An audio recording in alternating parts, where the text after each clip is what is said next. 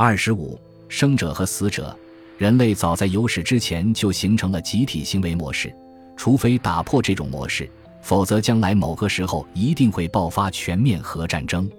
自从第一批城市在美索不达米亚崛起以来，地区或全球地缘政治对手在任何时候、任何地方都彼此虎视眈眈。希望这种情况永远不再发生是不现实的。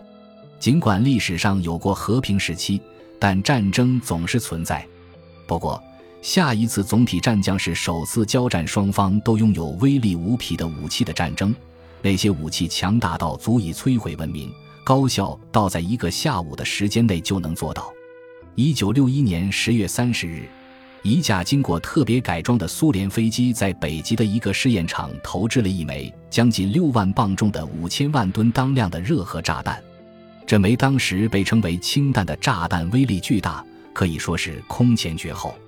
试验的部分意图是向美国明确无误地展示苏联拥有的破坏能力，但试验远远超过了这个目的。他向未来发出了一个信息。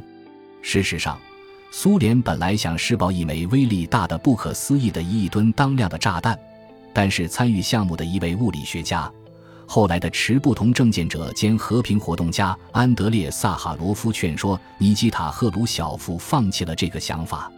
萨哈罗夫对五千万吨当量炸弹的破坏力已经非常忧心了。截至那时。爆炸过的最大核武器是一枚一千五百万吨当量的氢弹，是美国一九五四年在太平洋进行的名为“喝彩城堡”的核试验中试爆的。如此巨大的爆炸是否会引发无法控制的连锁反应？辐射微尘是否会影响整个地球？这些都是严重的问题。关于超大型炸弹，仍有许多未经证明和仅停留在理论层面上的东西。喝彩城堡核实验就突出显示了对炸弹威力的估量并不确切。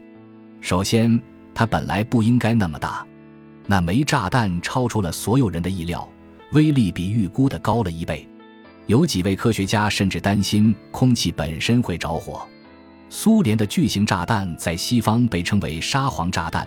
历史学家约翰·刘易斯·加迪斯在《冷战》一书中对他做了这样的描述。人类在地球上引爆的最大爆炸可谓空前绝后，火光在六百英里外都看得见。爆炸的火球，借用目击者的话说，像朱庇特那样强大高傲，似乎把整个地球都吸了进去。加迪斯接着写道：“蘑菇云直上四十英里，到达了平流层。爆炸发生的岛屿完全被夷平，不仅冰雪，就连岩石也一扫而光。”试验场看起来活像一个巨大的溜冰场。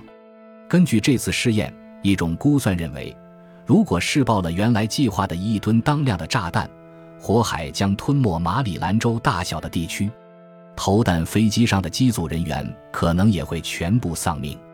人类正进行着一场持续七十多年的实验。这场实验要回答的问题是：我们能否驾驭我们创造出来的武器？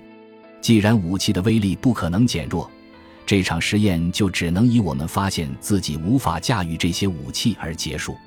人类这个物种表面上适应性很强，适应环境变化的能力使智人得以克服无数挑战，达到了目前文明的水平。二十一世纪的我们生气勃勃，人口空前众多，但是未来有几个重大问题可能会扭转文明的发展。除非我们能够再次调整适应，有人称当今的人类历史时代为长期和平。七十多年来没有发生过大国之间的战争。自从美索不达米亚文明诞生以来，大国间战争就没有停过。两次世界大战、历次拿破仑战争、三十年战争、百年战争、三次布匿战争，最强大的国家之间的大规模战争在人类历史上是常态。直到大约七十五年前才不再发生，那也正是人类武器的威力实现巨大突破之时。这并不是说没有发生过流血冲突，但是我们避免了超级大国间的重大冲突。是不是以后不会再发生大型战争了呢？难以想象我们的社会能摆脱与人性相关的问题，如性、贪念、兴奋剂、暴力。但战争呢？我们能放弃战争吗？要避免噩梦般的结果，就需要调整适应，而这要求改变人类似乎是与生俱来的行为。在这种情况下，很容易感到悲观。即使我们认识到某些行为会导致自我毁灭，因此予以放弃，也很难信心满满的确定我们不会固态复萌。我们也许能守一段时间规矩，但是要保持对和冲突的警惕，需要永远守规矩，那可是很长的时间。自从石器时代以来，人类就一直在改善武器。武器技术有时连续几个世纪都变化不大，直到不久前，来自不同历史时期的军队如果彼此打仗，可能还做得到势均力敌。例如，矛枪、弓箭和骑兵存在了很久很久，但是拿破仑时代过后，最先进军队的杀伤能力真正开始增长。到十九世纪末，以工厂。流水线和现代科学以及不断以技术创新为特征的工业化，使战争脱胎换骨。从1815年的滑铁卢战役到1870年的色当战役，军队的规模增加了一倍。到1914年第一次世界大战爆发时，再次翻倍，武器威力的增幅更大。第一次世界大战中使用的最大火炮发射的炮弹，比一个世纪前拿破仑的重炮都重。一九一四年，步兵使用的步枪射程超过了十八世纪的马拉炮。这一切都有民族国家的财富、实力和人口做后盾。不长的时间内，大量杀人的能力几乎增长到了不可思议的程度。持续努力以保持领先地位，比过去任何时候都更加重要。在最新的装备、战术和方法上面落后，可能招致军队的灾难。科学家因此而成为对战争努力绝功至伟的贡献者。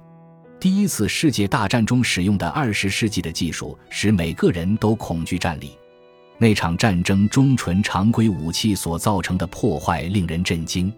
另外，科学对世界武器库的新贡献，包括相当于杀虫剂的可怕杀人手段，喷杀蚂蚁一样杀人的毒气和化学制剂。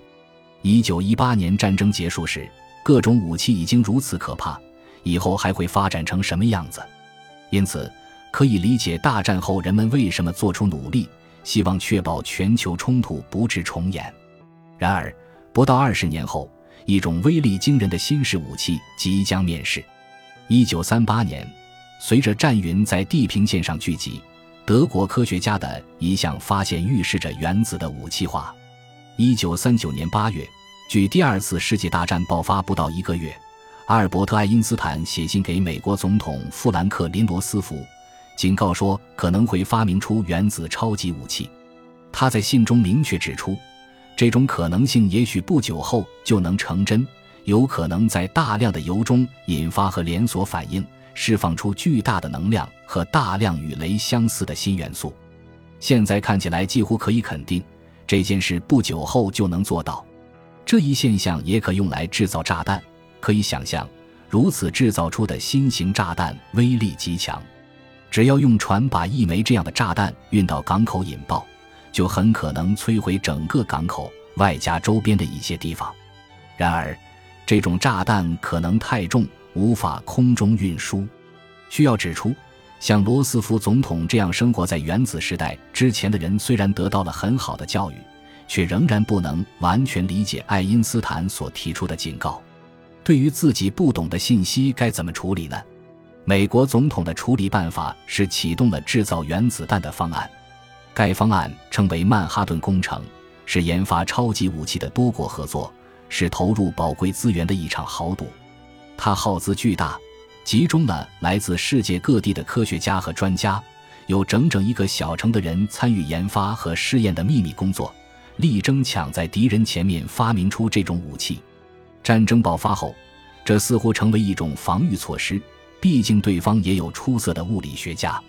古埃及或美索不达米亚的人会懂得执行曼哈顿工程的地缘政治现实主义理由。